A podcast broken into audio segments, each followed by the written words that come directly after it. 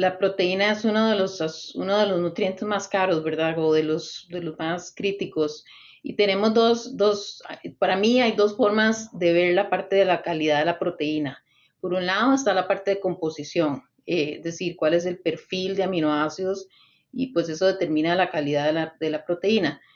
Eh, pero también está el lado de la, de la solubilidad o la, la, digestibilidad de la proteína y que también se digiere y pues eso depende mucho de la etapa productiva en la que se esté trabajando. Bienvenidos a Cerdocast, una línea directa con las principales referencias de la porcicultura.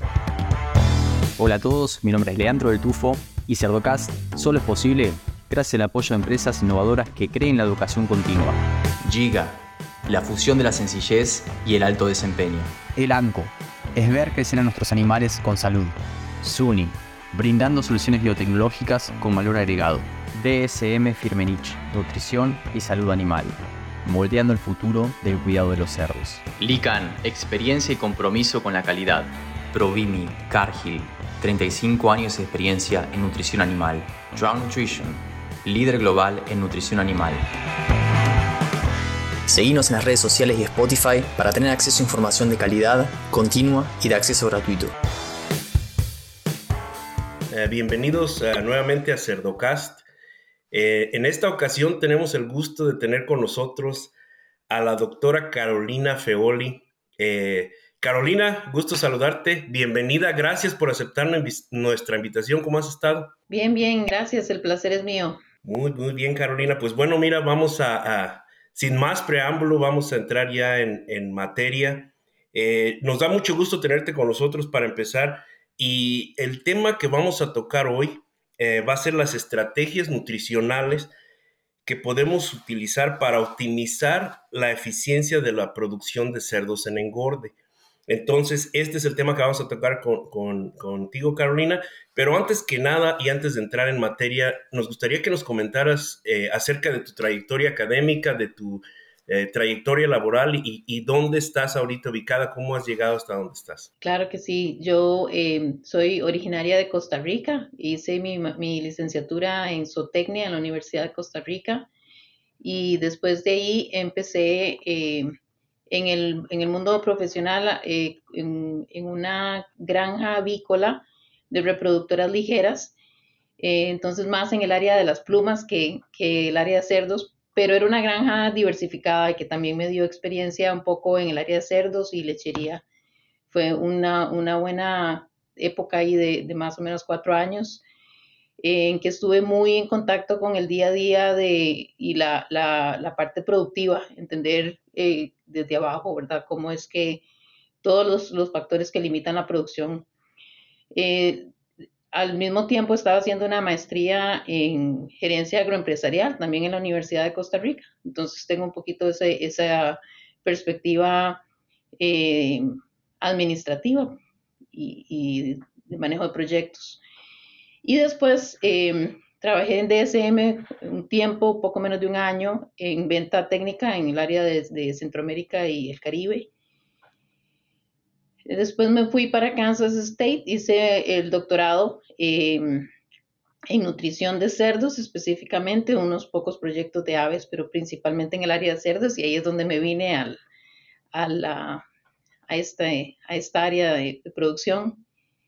Em, y, y, pues llevo ahora, desde que me gradué del doctorado, llevo, ya son 15 años de estar en, eh, me quedé trabajando en Estados Unidos, en Ohio, en, he estado en dos empresas diferentes. En los últimos seis años he estado con CSA Animal Nutrition, que, que es uh, eh, la empresa en la que trabajo ahora. Es una empresa de consultoría nutrición animal.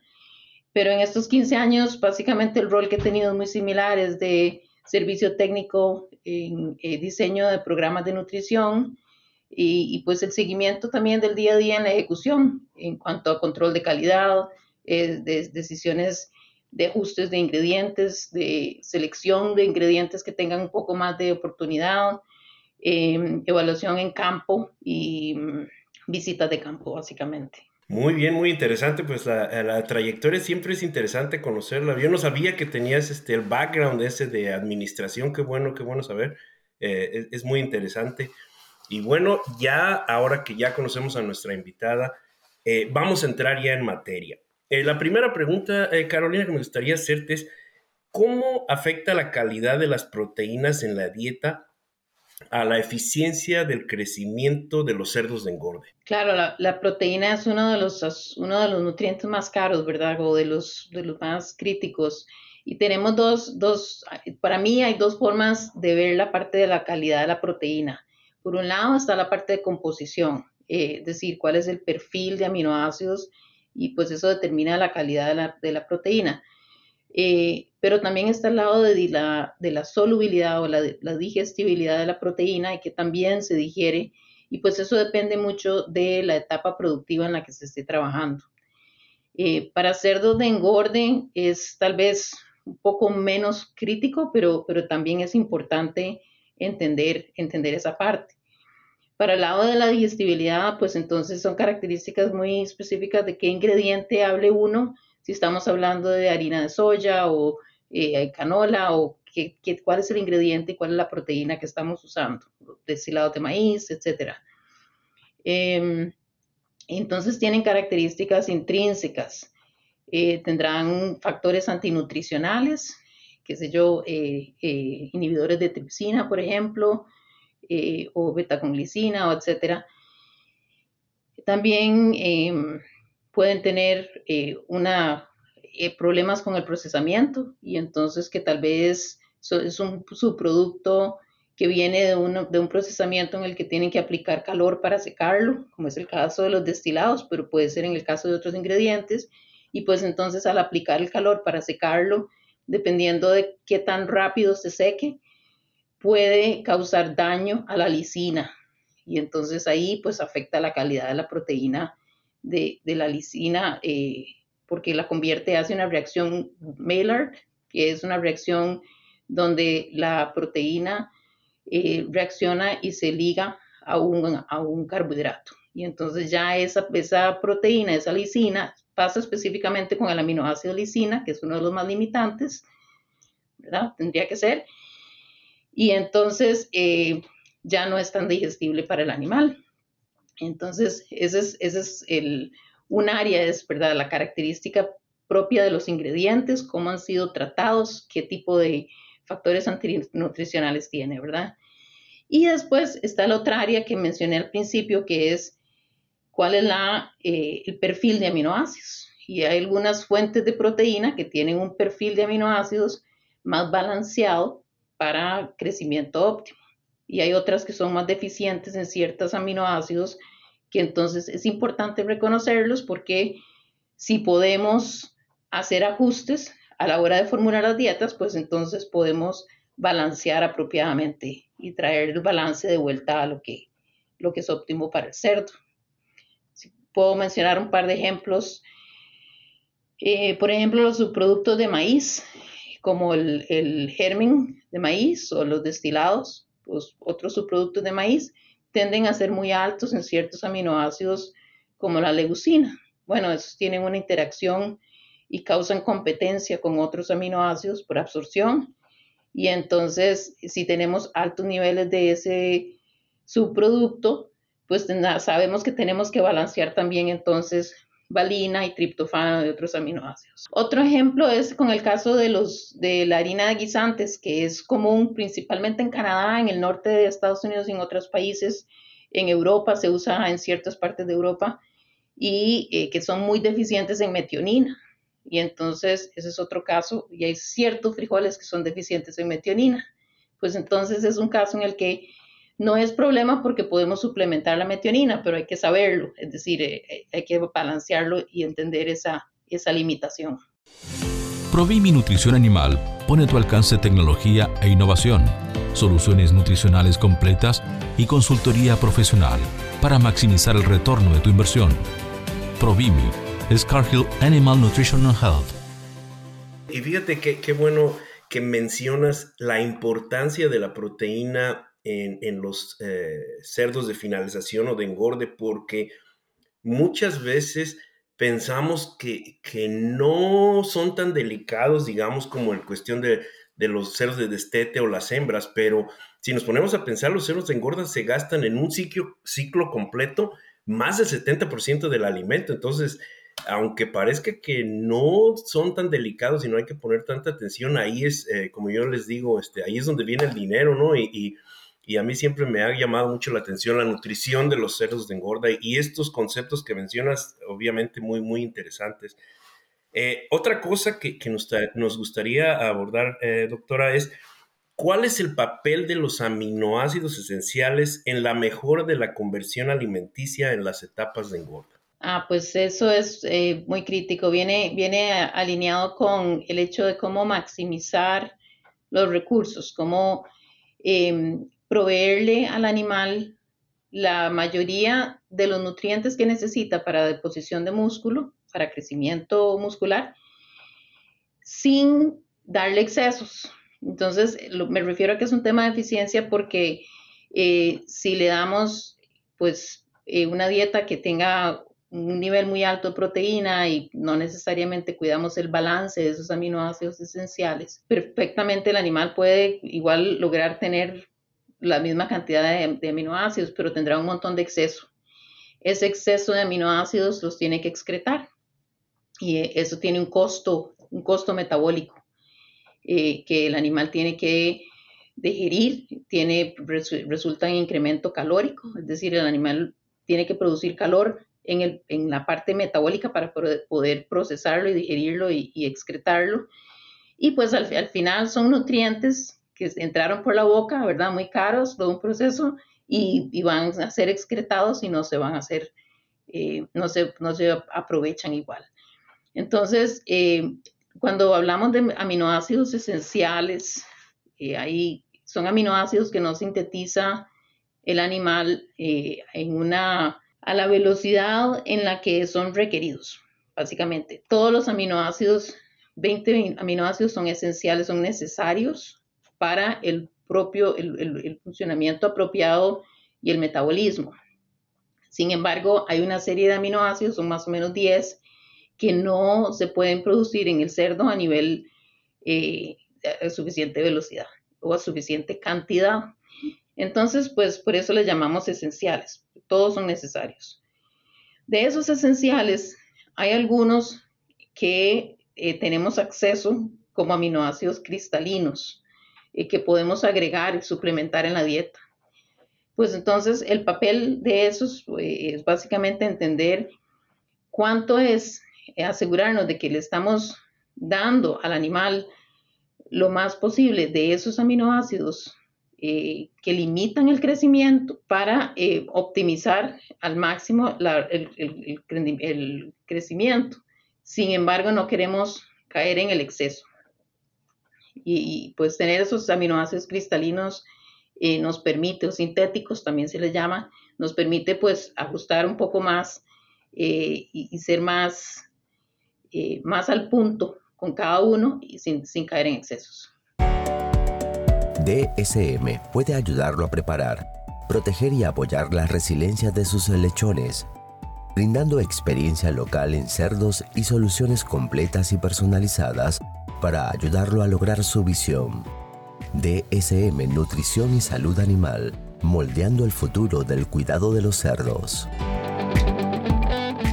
Eso me parece un concepto por demás interesante porque como nutriólogo siempre eh, hay la tendencia de decir, no, pues le pongo un poquito más para asegurar, pero ahí estamos ya cayendo eh, y, ya cuando nos ponemos a, pensar en incrementos calóricos y en ineficiencias, ahí es donde se puede perder básicamente como lo mencionas, el exceso causa a lo mejor el mismo daño que, la falta, ¿no? Entonces ahí es donde sí, sí está muy interesante ese, ese concepto. Claro, y otra, otra razón, perdón, otra desventaja del exceso es, por un lado, es el desperdicio de que se tiene que excretar y tiene un costo.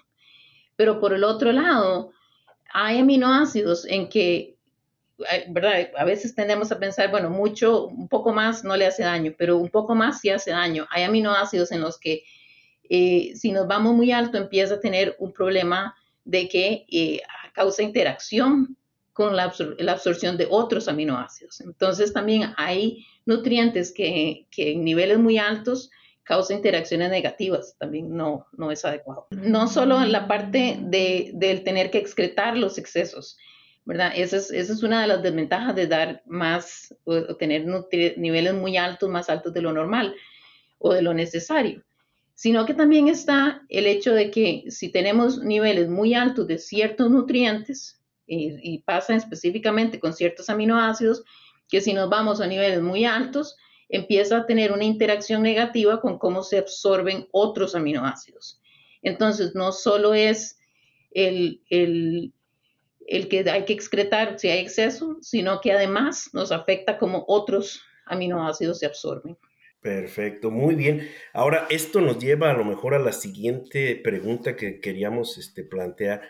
¿Cómo se pueden ajustar las estrategias nutricionales en los cerdos de engorda en situaciones de estrés, como eh, serían los, a lo mejor los cambios de, entorno y, el transporte, entre otras eh, situaciones? Esa es un área que, que sería sería buenísimo tener todavía más información. Eh, yo creo que hay algunas personas que han desarrollado, pero es un, es un modelo un poco difícil de entender. En el área de engorde, eh, hay estreses eh, ambientales y hay estreses de, distintos tipos, ¿verdad? Que, que, que, dependiendo del tipo de estrés, se, se puede resolver de una forma o de otra, o tratar de compensar de una forma o de la otra. Eh, un ejemplo es con estrés calórico. Si es un estrés calórico, eh, entonces lo que tratamos es pues trabajar de eh, el ambiente, ventilación, el, recambio de aire en la granja, acceso del agua, el espacio en, corredero, en comedero, espacio de, corral. Desde el punto de vista nutricional es tratar de minimizar el incremento calórico que generan las dietas, entonces tratar de reducir el nivel de fibra, entender que si el cerdo va a tener una limitación en cuanto a eh, acceso a comedero o a cuánto va al comedero, pues entonces tendremos que aumentar la concentración de energía en la dieta para que pueda lograr su, consumo de calorías por día eh, con tal vez un poco menos de visitas a comedero. Esa es un área. Em, hay algunos aminoácidos que se pueden ajustar para, para también este, tratar de eh, estimular más el consumo de alimento. Eh, ese es el caso del triptofano, por ejemplo. Ahora, si es un estrés de transporte o un estrés eh, por, por, que por temperamento, hay animales que tienen un temperamento un poco más agresivo, más, ¿verdad? ¿Qué sé yo? De, mordeduras, de ir a la cola del otro, de, y entonces a veces pues se pueden usar óxido de magnesio o se podría usar otro tipo de, técnicas. No son tan eficientes en mi experiencia eh, desde el punto de vista nutricional. Manejar eso es, es menos eficiente o menos consistente la respuesta que cuando se hace desde el punto de vista ambiental a nivel de manejo en granja. Son las técnicas que he encontrado yo más, más efectivas. Lican es una empresa líder en la fabricación y exportación de productos derivados de la sangre. Cuenta con más de 30 años de experiencia en la producción y comercialización de plasma y hemoglobina de alta calidad. Su compromiso con los clientes y la calidad de sus productos son parte de sus valores fundamentales. Posee plantas procesadoras en Chile, México y Paraguay y clientes en más de 15 países. Muy interesante porque sí, a veces em, las estrategias nutricionales sí ayudan, pero no necesariamente quiere decir que van a componer eh, una, no sé, deficiencia en el ambiente o en el manejo durante el transporte. Correctamente. Hay un trabajo em, que, hizo un colega eh, buscando eh, si había alguna respuesta a, ácido glutámico en, en cerdos que se estaban trasladando de la granja de sitio 1, es decir, de la madre, eh, al destete, en la época del destete. Y entonces, pues en ese caso estaban viendo a ver si eh, suplementar eh, el, glutámico reducía un poco el estrés del transporte. sí, sí fue un poco interesante, no ha sido confirmado a gran escala, pero, pero eso es en etapas más tempranas. En cerdos de engorde, para ir a rastro, pues hay eh, un poco de, trabajo en esto, pero nada ha sido muy consistente. El magnesio tal vez es uno de los que tiene más, más efecto. Sí, porque el transporte eh, puede llegar a ser un, punto de ah, que afecta la eficiencia, porque tú sabes, si, si, estás transportando, no sé, 160 animales y se te mueren tres, o, se estresan demasiado y, y causan retrasos en la planta al momento de bajarlos y todo, sí, sí puede, puede llegar a afectar. Y, y a veces como nutriólogos nos vemos en la necesidad de tratar de buscar una estrategia que ayude a, facilitar un poco esa parte de la producción. Muy, muy interesante, muy interesante. Ahora, otra cosa que, que, teníamos aquí para preguntarle, doctora, si nos pudiera platicar un poquito la influencia de las tecnologías modernas como la nutrigenómica en la optimización de la conversión alimenticia de los cerdos en la etapa de engorde? Claro, hay una serie de tecnologías que, que, usamos, ¿verdad? creo que para mí la más efectiva la mejor forma es asegurarnos de que tenemos la nutrición básica cubierta, la parte de los aminoácidos, la parte de que le estamos dando al, cerdo lo que necesita para ese crecimiento, esa deposición de músculo.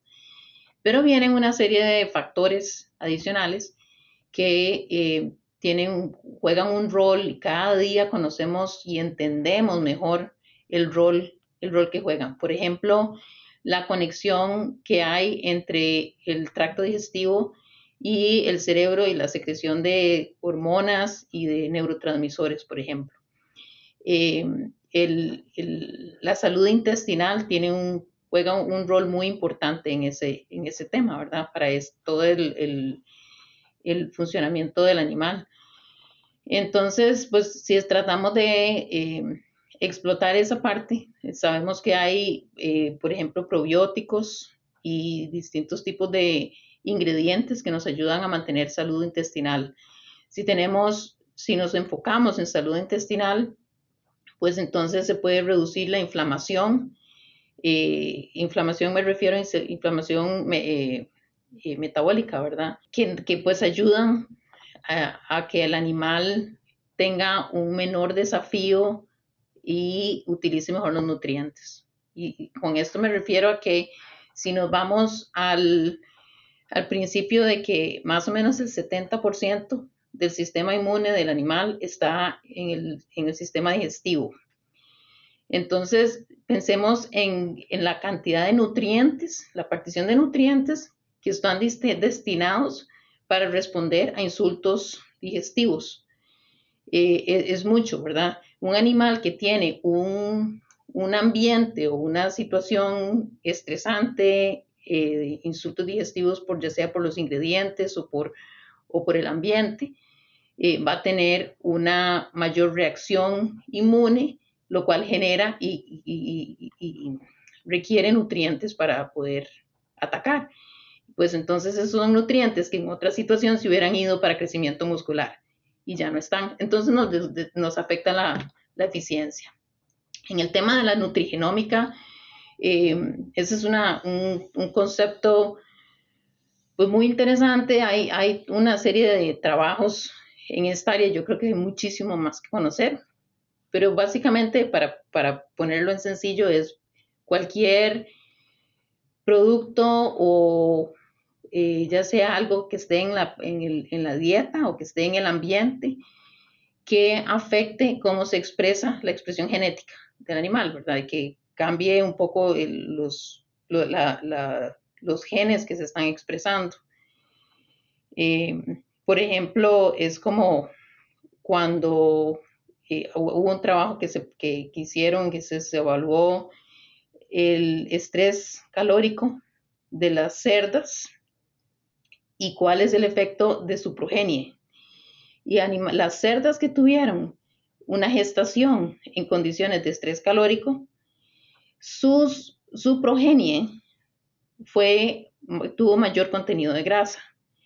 Cuando, y si ponemos la parte de contenido de grasa de la progenie, digamos, de los, de los cerdos que estuvieron gestados en esa época, un animal que tiene mayor deposición grasa tiene menor eficiencia porque es más, más caro desde el punto de vista energético depositar grasa que depositar músculo. Entonces, eh, hay una serie de factores que no son solo nutricionales, sino que también pueden ser ambientales y que pueden venir determinados desde antes, que nos pueden afectar la eficiencia nutricional del cerdo en la etapa de crecimiento. Este episodio es presentado por Traum Nutrition, líder mundial en nutrición animal. Somos una empresa global basada en ciencia que brinda soluciones ajustadas a cada necesidad.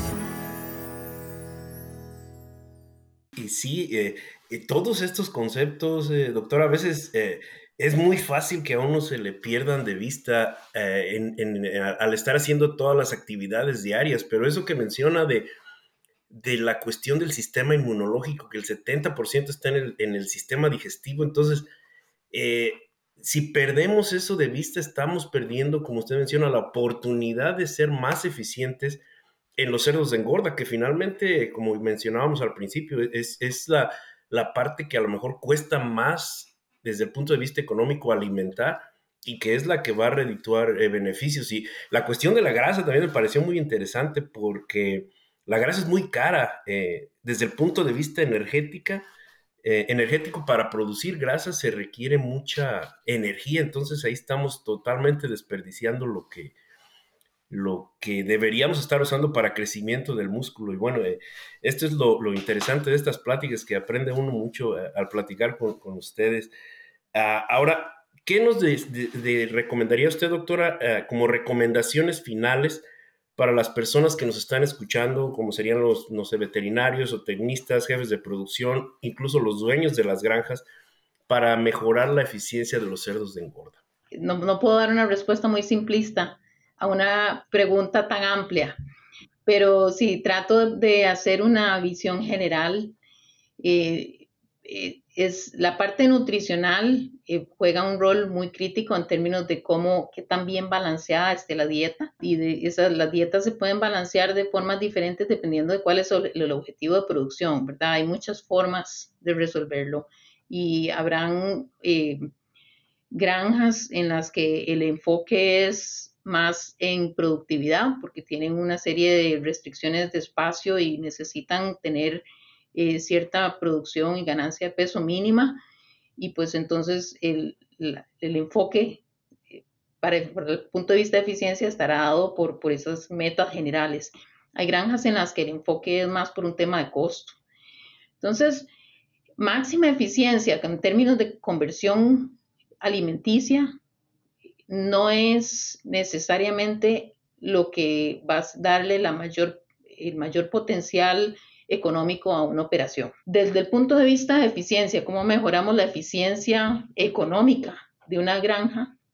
Ahí sí, eh, ya no estamos hablando solo de conversión alimenticia, sino cuál es el costo total de lo que nos cuesta producir el animal por, con, relación a la ganancia que podemos obtener, ¿verdad? Pensándolo en ese concepto más general de eficiencia eh, productiva, eh, creo que bueno, está el tema de, la dieta que mencioné, pero también está la parte de ejecución, la parte de cómo se hacen las prácticas de alimentación.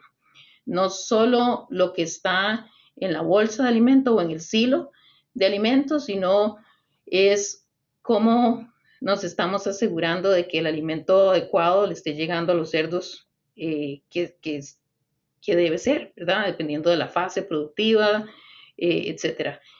¿Cómo nos aseguramos de que ese alimento esté fresco, esté bien balanceado, esté bien mezclado? Eh, ¿Cómo nos, entonces, el control de calidad por ese lado? Por otro lado, el, la ejecución en cuanto a que los animales tengan el acceso. Entonces, acceso a agua, agua limpia, agua fresca, eh, acceso a, con buen espacio de comedero, eh, que no hayan periodos en que los cerdos pasan sin, sin acceso, si es una, operación en la que es con consumo a libre, a libre consumo, ¿verdad? Y, em, o sea, que no es alimento restringido, como puede ser el caso en ciertas, ciertas operaciones. Y pues también eh, asegurarse de que el ambiente es, es adecuado, ¿verdad? En términos de ventilación, de calidad del aire, de em, manejo de desechos y excreta, de ¿verdad? Manejo desechos, ya sea porque están en SLAP, etcétera. Entonces, manejar todo eso va a tener una gran influencia en qué también, qué tanto va a tener el animal eh, el deseo de ir a consumir alimento. Y la dieta puede ser balanceada, perfecta, que si el animal no va a comérselo no, no sirve de nada. No sirve de nada. Pues sí, eh, definitivamente una respuesta compleja es algo que, que no es una, eh, que no vamos a tener una, solución simple para mejorar la eficiencia, pero bueno, ya con esto tenemos algunas herramientas para poder empezar a tratar de, de mejorar nuestra eficiencia en, al alimentar los ceros de engorda. Eh, doctora eh, Feoli, pues un gusto, un gusto haberla tenido con nosotros. Ya con esto terminamos eh, las preguntas que teníamos para usted. Un gusto que haya compartido con nosotros estos conceptos tan interesantes y pues no sé si tuviera algo más, más que agregar. No, muchísimas gracias por la oportunidad. Es, es un área que me apasiona. yo dedico bastante tiempo en, en esto eh, en, ¿verdad? Trabajando con clientes y buscando las opciones que, qué tipo de cosas tenemos que buscar. Eh, ahora, mientras, mientras después de que terminé de decir la respuesta, me quedé pensando, bueno, también hay todos estos otros temas, que si la tamaño de partícula, que eh, la molienda, ¿verdad? hay una serie de factores que, que, siguen, que tienen, tienen que ver, pero es, es un área que de verdad 70-80% del alimento que consume en el ciclo completo, como lo decías, y es un factor importante de costo y requiere, requiere un poquito de atención definitivamente. Claro que sí. Bueno, pues le agradecemos nuevamente, doctora, y, ya con esto eh, pues cerramos eh, eh, este episodio de, del Cerdo Caso. Bien, hasta luego a todos. Gracias. Y a los que llegaron hasta acá, les pido que piensen también en otros profesionales de la industria porcina y le compartan este episodio para que todos podamos sacarle provecho a la palabra de los principales referentes de la porcicultura. Un abrazo grande y hasta el próximo episodio.